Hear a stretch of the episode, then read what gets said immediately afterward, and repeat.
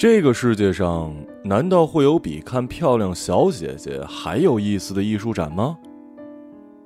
受父亲影响，黄良成为了一名艺术家。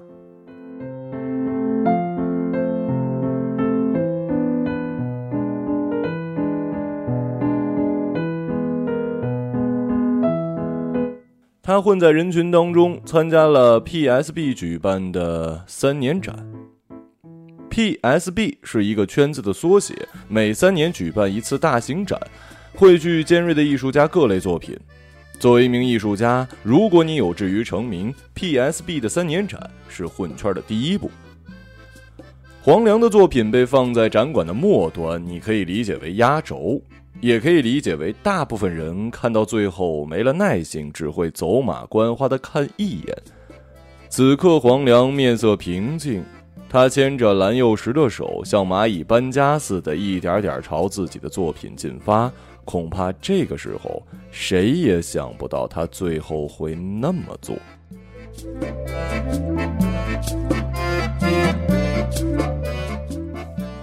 红，红飞飞也是一名艺术家，他以前做微商，专门给人打瘦脸针。他没整过容，天生一张网红脸。瘦小脸，皮肤白，眼睛大，是黄良见过的最漂亮的女孩子。两个人在一个免费的艺术展上认识，洪菲菲架起自拍杆，在黄良的作品面前直播。黄良那件作品叫做《关系》，他弄来好多天平，把这些天平并列组装固定，形成了一个三角形的罗彭斯阶梯。每个天平的两端都放着塑料物件，比如男孩和他的父亲，且天平永远处于倾斜一端的状态。黄良在注解里写道：“人类社会中有千百种关系，但没有一种关系是完全对等的。这千百种不对等的关系，却又构成了最稳定的三角形。”黄良见一个 KOL 在自己的作品面前直播，心想一定是被作品感染，产生共鸣，他要红了呀。其实洪菲菲也是日暮穷途，他把自己所有的生活都放到了直播平台上展出，当然重中之重就是给自己打瘦脸针的广告。然而收效甚微，找他打针的顾客还是寥寥无几。吃饭的时候，洪菲菲把苦恼说给黄良听。黄良告诉洪菲菲，他做的一切事情都没错，但缺乏有效的营销手段跟推广渠道。二十一世纪，男人长孔雀羽毛都不是稀罕事儿，你必须挖掘人内心最隐秘的事儿。什么是人内心最隐秘的事儿啊？上钩了。你跟看客的关系不能是平起平坐。你得保持神秘感，就像天平那样，你需要是高高在上的那一端。可是天平高的那一端说明分量轻啊。谁都知道那是因为分量轻，除非天平坏了。高曼夫说过，人类在现实生活中的角色和行为与戏剧表演之间存在联系，社会如同戏剧表演，它有一个舞台区域。高福曼是谁啊？黄良打个响指，世界安然无恙。他接着说：“你需要我的帮助。”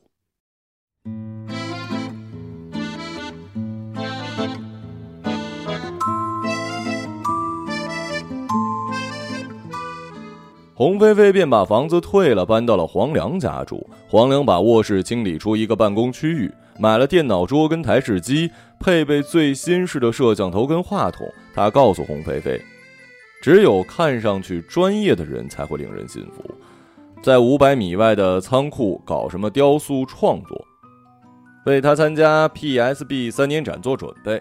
中午跟晚上，他会带饭回来跟洪菲菲一起吃，以及照料中风躺在床上的父亲。白天呢，洪菲菲会在直播间隙去看黄良父亲。大部分时间，他在闭着眼睛睡觉。需要吃饭、下床运动或者上厕所时，黄良都会在场。洪菲菲一个人弄不动，他主要负责紧急情况。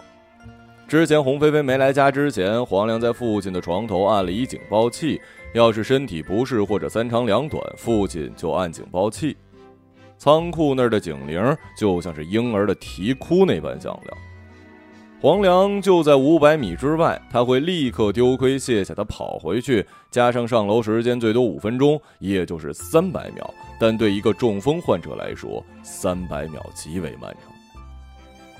洪菲菲在搬进来之前就知道黄良父亲的事儿，她没有嫌弃，而是很感动，认为黄良是个孝子。但进门以后，他才发现之前的想法过于简单，家里弥漫着一股老人的酸臭味儿。也许是曾经没熬住，黄良父亲在床上便腻了。他皱着眉头，努力笑，但脸有些僵硬的站在床前，听黄良介绍自己。我女朋友也是个艺术家。老妇听完之后，松垮垮的脸颊像是大吊车似的往上拉。他开始说话，无奈中风破坏了他的语言中枢。洪菲菲只得佯装听懂，点头。夜里这一次持续了很长时间，因为黄良在网上购买了持久安全套，比普通款要贵上许多。黄良说不上老，但已过了最激情的年纪，身体不自觉地做起了滑梯。相比之下，洪菲菲才二十出头，嫩的可以掐出水。洪菲菲曾拿这件事表达过不满，黄良一声不吭，被说的没面子没尊严，这才想到要借助科学。完事之后，黄良把父亲的话翻译给洪菲菲听，他希望啊，有朝一日能抱孙子。当艺术家赚不赚钱啊？别人叫微商，你叫艺术家，这样。你就能赚钱了。除了给洪菲菲视频引流量、增加曝光之外，黄良还利用自身特性给他办了一次艺术展。展出内容是洪菲菲现场表演打针。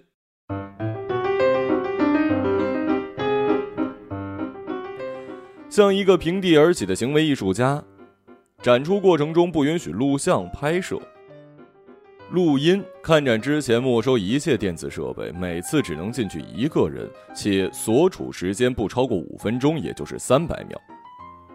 洪菲菲对这次展出的内容与噱头非常满意，唯独不理解艺术展的主标题“瘦脸针的危害”。试问谁看了这个标题之后还他妈想打瘦脸针呢？王良告诉他，艺术最好是有批判性的。拜托，你以为阿猫阿狗都能办展的吗？洪菲菲恍然大悟，对黄良好生敬佩。但最终艺术展还是没能办成，因为洪菲菲的商人目的驱使她在场馆顶楼摆了一烧烤摊儿，打算搞点副业为艺术展盈利。前来观看艺术展是免费的，但租场地的钱都是洪菲菲一个人出的。他这样的想法可以理解了。问题是，消防局会在开展前派人来检查消防安全设施。场馆这样的地方是万万不可以允许生明火的。看到顶楼架着烤炉跟炭火，众人除了洪菲菲之外是又好气又好笑。谁他妈会一边看艺术展一边吃羊肉串啊？哟，居然还贴心的准备了羊蛋呢！很快，艺术圈的人都知道了此事。背地里，他们嘲笑黄良找了一傻瓜女友。黄良并不这么认为，他认同自己找了一个蠢货女友，但也许会有意想不到的效果。果然，红菲菲的瘦脸针突然好卖起来，很多买家进入他的直播间以后，第一句话就是：“你是不是那个一边卖羊肉串一边打瘦脸针的艺术家呀？”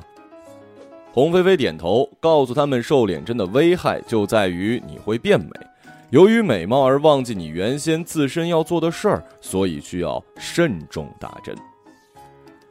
洪菲菲一次展都没办，便坐实了艺术家的身份。同时，瘦脸针的危害在互联网里像是病毒似的传播，很多人趋之若鹜。从那之后，洪菲菲每个月必去俩地儿：北京跟珠海。北方的顾客朋友齐聚北京打针，南方的顾客朋友齐聚珠海打针，一针一万，一季度要打四针。洪菲菲每个月流水不等，但刨去成本，每个月平均下来净赚五十万。这样子他一下成了有钱人。来钱太快的心理让他跑去珠海给顾客们打针的时候，会顺道去澳门赌场玩一圈。他玩百家乐，最简单的压大压小，经常 all in，要么一无所有，要么通通带走。就这样过去半年之后，洪菲菲觉得自己太浮躁，况且打瘦脸针也不是长久之计，自己的脸越来越小，也越来越僵硬，想必顾客们也是如此。所以洪菲菲打算歇一段时间，身体力行的做一点艺术家该做的事儿。说起来惭愧啊，他至今都没有去过黄梁五百米外租的仓库。黄梁表示，仓库里比较乱，存放着他展出过的作品，没什么好去看的。我想看嘛，顺便学习一下。我又想办展了。你想办展？办什么展啊？办艺术展啊！你还真当自己是艺术家呀？明年仓库的租金可是我付的啊！洪菲菲有钱以后，第一件事便是给黄良钱，算是他的策划费。黄良没要，洪菲菲便替他付了下一年仓库的租金。艺术家在没有成名之前都是比较窘迫的，像黄良这样目前有点声望，都还在啃老，更何况籍籍无名的那些呢？但如今好心肠却变成了进入仓库的把柄。黄良没法硬气，只得说给他几天时间整理，弄好了就让他进去。主要是仓库里存放了他准备交给 PSB 三年展的作品，在此之前他不愿意给任何人看。哟，还挺羞涩的。可惜的是，洪菲菲终究还是没能等到黄粱整理好的那天。挂在仓库横梁上方的警铃好久没响，某天跟惨叫的鸭子似的，被人三番五次的捏着肚子。黄粱创作的正兴奋，但还是扔下工具给仓库落锁，跑回家里。到了家才发现，洪菲菲坐在客厅里，背对着黄粱，喊他也不愿意转过身儿。父亲的轮椅面朝阳台，也是背对着黄粱，不愿意也没能力靠自己转身当然，后来两个人都转过身，各执一词，但没有吵起来，因为语言不通。洪菲菲说：“黄粱父亲耍流氓，趁自己扶他起身晒太阳的时候，故意用那玩意儿顶自己。父亲指责洪菲菲一派胡言，就是想判他早死占家产。”两人的罗生门对话，黄粱不用想便知道都在撒谎。父亲六十多岁的人，且不说尚能犯否，能犯一次能谢天谢地了。至于家产，除了一套房子和一脑子不值钱的艺术细胞，黄粱不知道父亲还留了什么给自己。洪菲菲又不缺钱，这是显而易见的事儿。但是黄粱还是把洪菲菲给赶走了。如果他不这么做，等于默认父亲耍流氓。说出去，这会是艺术圈里的一大笑话。没人认为这是一个中风案例的奇迹。黄黑格尔今年三十五岁，比黄良还要大两岁，短发、小眼睛，皮肤黝黑，不怎么打扮，长相中等偏下。虽然公开谈论女性容貌有物化嫌疑。但这算是实事求是，黑格尔心里也清楚，所以他对黄良特别好，也算是黄良的粉丝。看了黄良的作品以后，就一直给黄良写信。都什么年代了，什么样的人才会写信呢？多半是长得不好看的人。反正黄良是从来没回过，直到有一天，黑格尔开着一辆黑色的车来到了仓库门口。洪菲菲走之前又给仓库付了两年房租，两个人约定下一届 PSB 三年展就是他们见面的日子。洪菲菲会带着作品来找黄良。黄良一听这句话就开始流泪了，跺着脚问他：“快钱不赚，为什么要搞艺术？”洪菲菲咬着嘴不回答，只说三年后见分晓。黑格尔比洪菲菲丑太多了。但黄良还是要问：“你不会也要成为艺术家吧？”我是公司前台，什么公司啊？小公司。哦，那那些信都是你写的？嗯，我很仰慕您。你想看看仓库里的作品吗？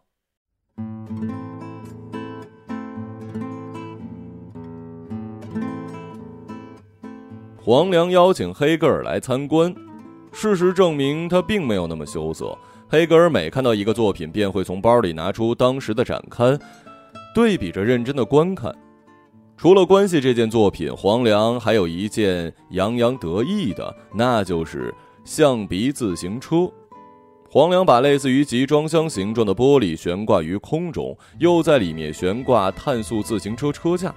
从福尔马林里面买来了两只已经死去很久的象鼻子，将其风化，全曲成两个圆作为车的轮胎。象鼻车轮大的不成比例，同样悬挂放置，与车架并无接触。黑格尔特别喜欢这一件，他说这让自己想起了以前骑在大象背上的记忆。黄良听他这么讲，像是魔术师一般的拉动机关，玻璃箱在齿轮转动下缓缓降落，触碰地面后，玻璃向东西南北四个方向缓缓打开，犹如一只潜伏的鳄鱼。黑格尔凑近一看，仿佛眼前是一头大象，这种冲击力是绝无仅有的。黄良吸取教训，不让黑格尔住在家里。父亲的中风症状逐渐好转，有的时候他已经能靠自己下床了，这让黄良更加放心。仓库的居住条件比较糟糕，小卧室里摆了一张床，隔壁是卫生间跟洗手台，还有一间厨房，但是已经落满了灰。黄良不想让黑格尔跟着他吃苦，也不想让他过多的打扰自己为这一届 PSB 三年展所进行的创作。所以便让黑格尔每周五晚上固定来仓库陪他睡觉，周六呢，黄良会给自己放一天假，便利用这时间陪黑格尔玩儿。可是因为父亲的缘故，同样不能跑太远。黄良跟黑格尔有感情吗？他听说圈子里很多艺术家跟女粉丝的关系就像是流星一闪而过。黄良觉得黑格尔是真心欣赏自己，并非拍两张照片那么简单。黑格尔把仓库整理得井井有条，每件东西有了它的归宿。厨房开始生火，黄良第一次吃到家里做的东西，而不是点外卖。黑格尔还开始把他的物品放在仓库，起初是化妆品，接着是贴身衣物、衣服跟裤子，直到有一天醒来，黄良闻到了咖啡和烤面包的香味儿，还有两个煮鸡蛋，这是他每天必吃的食物。黄良想要回报黑格尔，想来想去发现物质上没可能，打算在下一个作品里展示出对黑格尔的敬意。黑格尔笑着说：“他哪能被放进艺术作品里？每天能像看到太阳升起那样看到黄良就很满足了。”黄良说：“不行，他得忙着给 PSB 三年展的作品，没办法每天见到黑格尔。”于是黑格尔说：“那我们要个孩子怎么样啊？”黄良对孩子没兴趣，但父亲希望死之前看到孙子。黑格尔希望获得一个那样的回报。这不得不让黄良开始重新思考孩子在他心中的地位跟意义。一件艺术品最终能否成功或者不朽，很大程度上取决于有没有开始做这件事儿。黄良问了黑格尔的生理周期，他打算下一次不戴套。在黑格尔这里，黄粱每一次都变成了一支火箭，突破大气层的时间倒数就可以完成，从来没有持久过，仿佛被点破了命门。黑格尔很贴心，从来没有责备过黄粱，有时候还非常配合，企图欺骗他的良心。黄良心想，一定是这个牌子的产品质量不过关，便上网搜索其他相关产品，放入了购物车。但搜索记录忘记删除，不小心让黑格尔看到，他同样没说什么。除此之外，黄良还需要找父亲谈谈。目前父亲没见过黑格尔，他几乎整日躺在床上，也许对黄粱的生活没什么发言权。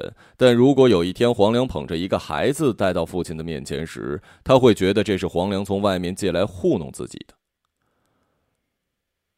你为什么不把他？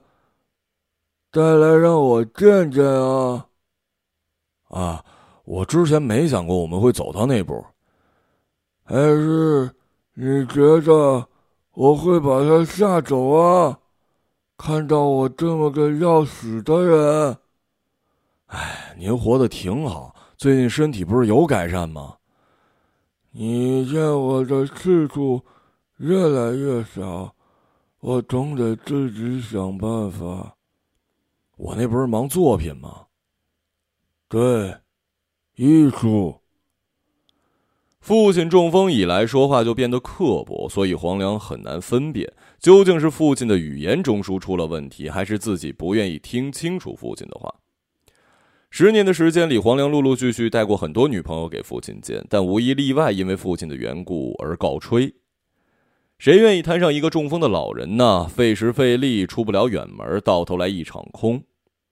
洪菲菲是这十年来见过父亲以后却没有嫌弃的。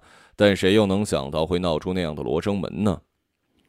你觉得这个女孩好，那你们就在一起吧。我的意见不重要。总是要见一面的。见一面，你要是想让我见，早就见了。什么意思啊？三个姑娘跟你妈差不多好看，甚至要更好看一点。黄粱像是黄蝴蝶似的眨眨眼，传播疑惑的花粉。顺便告诉你，那件事是真的，就像以前那样。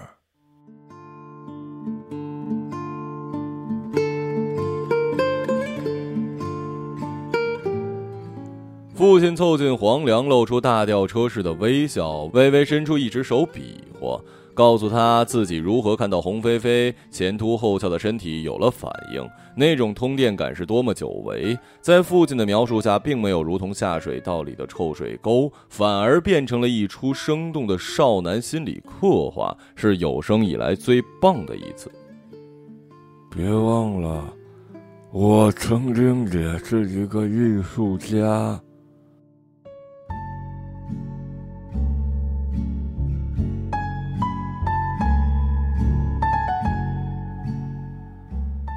当晚不是周五，但黄良把黑格尔喊来，像是经济计划里完成指标那样，狠狠地发泄。时间犹如被无限拉长的面条，变作牛郎织女相见的天河。但这过程中出现了一点小插曲，仓库里发出了婴儿般的哭声，这只是一个比喻。父亲按响了警报器，黄良没有停止无意义的播种，但不久之后彻底平躺下来。警报器响了整整五分钟，三百秒。期间，黑格尔担忧地问了他好几遍，到底发生了什么情况。黄良只让黑格尔不用担心，明天会是个大晴天。黑夜里，黄良闭上眼睛，咂嘴回忆下午和父亲见面时的情形。他也许是故意欺骗自己，他根本不可能在中风状态下做到。他们只是在比较。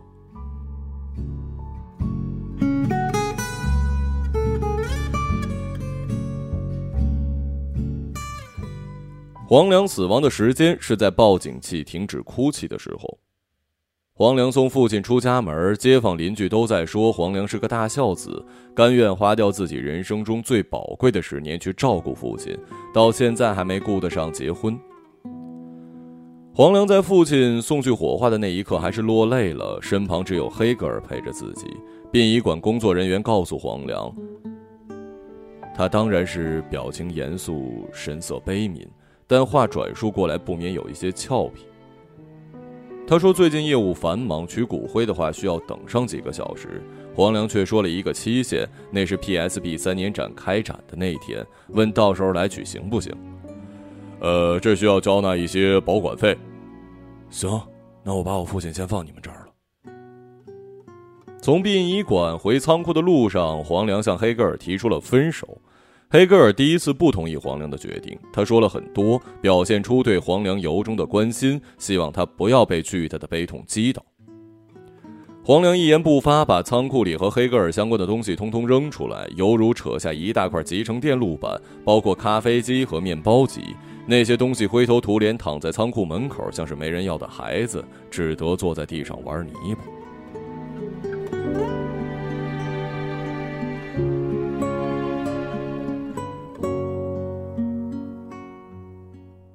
黑格尔知道黄良心意已定，绝不可能挽回，非常冷静地把东西收拾进车里，最后伸出手心，平静地说：“车钥匙给我。我建议你去医院检查一下，我们吃了那么久都没孩子。好的，还有别的事儿吗？黄良必须憋住，他不能哭出来或者流露出软弱。他早就意识到他们之间存在什么问题。科学给出的答案是，黄良这辈子不会拥有流淌着自己血脉的孩子。听到这个消息时，黄良不感到难过，反而松了一口气。父亲留给他的这套房子和满脑子不值钱的艺术细胞，他只需要把房子跟艺术细胞留给这个世界，但是不能苦了黑格尔。他一有时间就会看到高龄产妇需要注意的相关事项，况且这也是父亲的意思，医院之一。没有了，滚吧。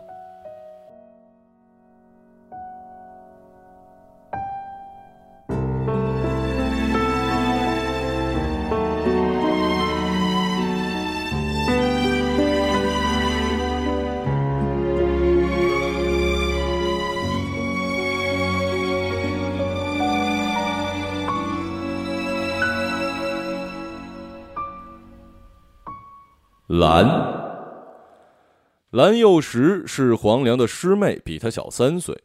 刚进校的时候便跟黄良谈恋爱，半年后两人分手。此后两人没了联系，再见面时像是崭新的笔遇见了崭新的纸，彼此有些扭捏，回忆跟着模糊不清了。听他断断续续的讲述，这些年来他在别的城市生活，有相爱的人，但最终没能走到一起。如今。回到最初念大学待了四年的城市，反倒变得陌生和举目无亲了。这样普通的故事，实在是没有给人耐着性子听下去的理由。但父亲死后，黄良没有停止对女人的欲望，相反更强烈了。黄良清楚蓝又是为什么来找自己，就像在战争中投降，总要选择相信仁慈的一方。他打算把家里重新装潢一遍，最近住在仓库。装修完，味道散完以后，故事便可以从新的一页开始讲述了。蓝幼时对住仓库毫不介意，他急需一个落脚点。上大一时，蓝幼时便去过黄良家里，那时父亲还没中风，母亲还在。黄良特意挑了父母不在的下午，且明天两人也不会回来。蓝幼时进家里，一屁股坐在了黄良的床上，被子刚刚从阳台收回来。强烈的太阳光杀死了上亿只螨虫，会留下一股大麦香的味道。蓝幼时不禁感慨：黄良的床像是松饼一样，又软又好闻。黄良扑上去，蓝幼时推开，娇嗔的说了一句：“师哥。”如今蓝幼时偶尔也会叫黄良师哥，仿佛直呼其名显得不够尊重。他毕业以后从事室内设计，每天都在帮各种各样的房子出谋划策，对材料品牌熟悉的不能再熟悉。这次，终于可以让他完全大展拳脚了。尽管距离上一次考察已经过去十年，但依旧不减他的热情。两人闲暇时便一起讨论家装这件事儿，自己设计、自己采买、自己与工人对接，每天都可以为这件事忙到很晚。甚至一度延误了黄良需要提交给 PSB 三年展的作品。做当代艺术多轻松啊，干嘛要选择雕塑？吃力不讨好的。就差最后一步了，上完色就好。很大，很壮观，像……像什么呀？巨大的战役。黄良笑了，还是师妹懂自己。微商公司前台都不会理解他真正想什么。他开始给浮雕上色，鲜红、大黄、猛蓝，花了整整三天时间，精疲力尽。浮雕上没有胜败，没有沉思，没有哲学，没有静穆，没有诗，只有人与人的搏斗。两个人赤身裸体进行搏斗，小腿、大腿、腹部、背部、胸部、手臂，神情通通绷紧了饱和的肌肉。这是一场壮烈的搏斗，两个人之间势必会倒下一个。PSB 发来通知，由于黄良作品递交太晚，存在不确定因素，只得把它安排在最后一个展出位置。现在，黄良正跟随人群慢慢前进，看够了之前各种装神弄鬼、假装思考、适合拍照、欺世盗名的作品，人们需要有力量的东西来洗洗眼睛。也许圈子里的人会嘲笑，搞雕塑就算是搞一辈子，也比不上古希腊的一根手指头。但那又怎么样？黄良从立志要成为艺术家的那一刻起，就记住了父亲教给他的那句话：不要混圈子。人们站在他的作品面前窃窃私语，黄良在发抖，脸上冒冷汗，记忆出现不消化的情况。暂时还没有人注意他，人们的目光像是吸铁石。这个比喻太过于平庸，像水蛭，像黏膜吸收，像复古之躯那般牢牢钉在两个裸男身上，其中一个便是黄粱，但他现在穿着衣服，恐怕没有那么容易认出来。另一个人是父亲，曾经威武雄壮的父亲。很长一段时间里，黄粱每天都要给父亲擦拭身体，从头到脚。十年里，他没有去过别的城市，甚至没怎么离开距家半径一公里的地方。幸运的是，他结识了不少女人，每次和他们在一起的时间里，就像是一场盛大的游历。但最令黄粱忘不掉的，仍旧是父亲的躯体，可以和他与之扭打对抗的躯体。父亲原先的身体那么强壮，那么健康，中风像是夏季说来就来的雷雨，毫无预见性。黄粱从父亲这里不仅继承了房子和艺术细胞，还继承了无法克制的风流。母亲离开之后，父亲便中了风，就像是被失了骨，遭受了上天的惩罚。黄粱对父亲充满了仇恨，但是他不得不担负起父亲的责任，为他擦拭身体。当然也不能完全客观，黄粱有点私心的把自己的生殖器弄得比父亲大。人们被这幅三米乘三米、名为《弑父》的浮雕给震撼到了，连窃窃私语都是不被允许的，没有一个人讲话，全场鸦雀无声。蓝幼时把头靠在黄粱肩上，他当然知道浮雕里面的两个男子分别是谁，他当然也知道这十年里黄粱发生的事儿，他已经不是小女孩了，怎么会打无准备之仗？但很多人内心最隐秘的事儿，不说为佳，不问为佳。师哥，我怀孕了。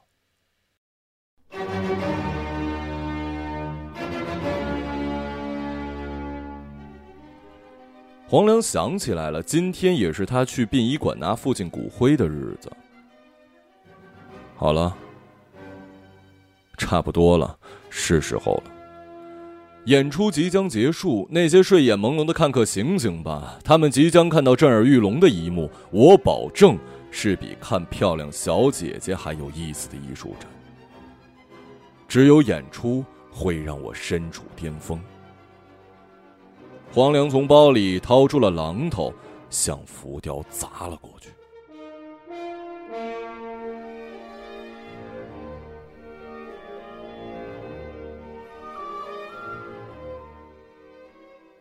黑。黄粱坐在母校的大树下休息，他已经哭过一阵子，现在心情平复，望着蓝蓝的天空和在树旁嬉戏打闹的小男孩跟小女孩。黄粱被保安轰出了展馆，他这种行为本身要负法律责任，但鉴于他是破坏了自己的作品，顶多算是扰乱公共秩序。更何况不少人把黄粱的做法解读成行为艺术，说这是在塑造力量又摧毁力量，警示人们对于力量的使用。毕竟他以前谈过一任搞行为艺术的女朋友，说不定受到了其影响。所以，策展人吃不准黄粱在搞什么名堂，只好先把他跟蓝幼时一并轰出门。P.S.B 不欢迎他们，这个圈子也永远不欢迎他们。蓝幼时觉得尴尬，小声问黄粱为什么那么做，简直吓了自己一跳。我有事先走，你自己回吧。我，我怎么回啊？你自己想办法吧。钥匙，你还没给我钥匙呢。黄粱已经走远，头也不回。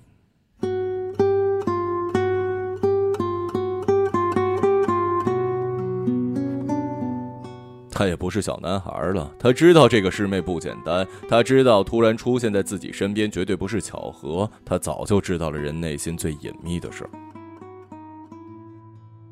蓝幼时恐怕怎么也不会想到，迫使真相全部浮出水面的，恰恰是自己的一句话。久违的母校好久没回来了，样子没变，甚至比以前更漂亮。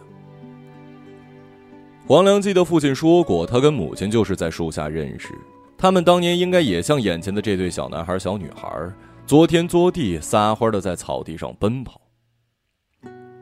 黄良不禁露出了微笑，却有一些不合时宜。小男孩不知从哪儿捡来一颗榛子的果实，两个人一直在树旁绕圈追逐。小男孩却怎么也追不到小女孩，半是生气，半是好玩，用力地将榛子果实掷向小女孩。然而准心出现差池，榛子果实不偏不倚击中了黄粱毫无防备的嘴唇，一瞬间他感到里面在渗血，接触到了牙齿。其实没有多痛，但是黄粱居然不争气的流泪了。他想起父亲带自己第一次出去写生，傍晚他们燃着篝火，坐在星空之下。父亲讲述当年在国外美术馆里看到古希腊雕塑的震撼与静穆。小男孩见黄良哭了，以为自己闯了大祸，走到黄良眼前，双手背在后面，讨好的观察黄良的眼色。嗫嚅着嘴里说着对不起，小女孩也停止奔跑，走过来加入道歉的行列。黄良挥挥手表示无关紧要，他得去殡仪馆拿父亲的骨灰了。于是站起身，拍拍背后跟屁股上的灰，问小男孩学校大门在哪儿，能不能带他去。说话过程中，黄良还是忍不住去捂嘴，轻微阵痛。说真的，被榛子果实给扔中嘴唇，简直可以成为一个两国开战的理由。我知道，我知道，我带你去。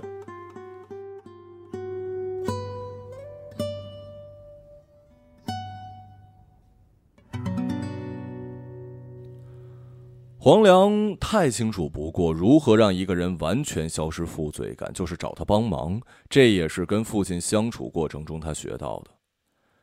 小男孩走在前面，黄良走在后面。这个时候是午休的点儿，四周没什么人。前面一拐弯就是学校大门到那里，黄良就让小男孩别再送自己，滚回去泡妹子吧。但真的别再用榛子果实。黄良心想，这点得提醒他。就在拐弯处，一辆黑色的车冲了出来。黄良把小男孩推开，脱离危险范围，但他愣了一下，自己没动。其实黄良完全可以反应过来，像兔子似的跳到一旁。也许黑色的车都没有真的想撞，但为时已晚。黄良像是雕塑一样站在路中央，接受来自上天的惩罚。黄良如同气球般被撞上了天，like a free bird。